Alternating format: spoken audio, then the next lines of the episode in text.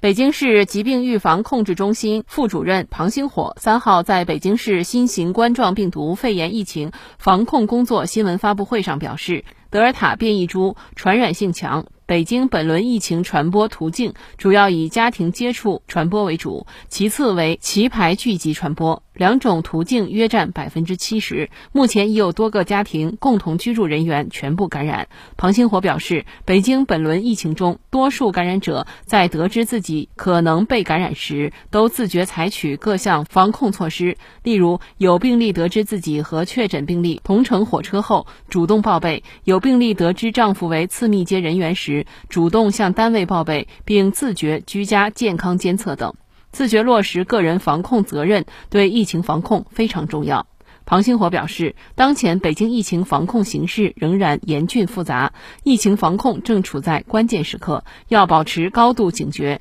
严格落实各项防控措施，全力以赴防止发生新的聚集性疫情，防止发生社区传播。截至十一月三号十六点，北京本轮疫情累计报告本土病例三十九例，其中确诊病例三十八例，无症状感染者一例。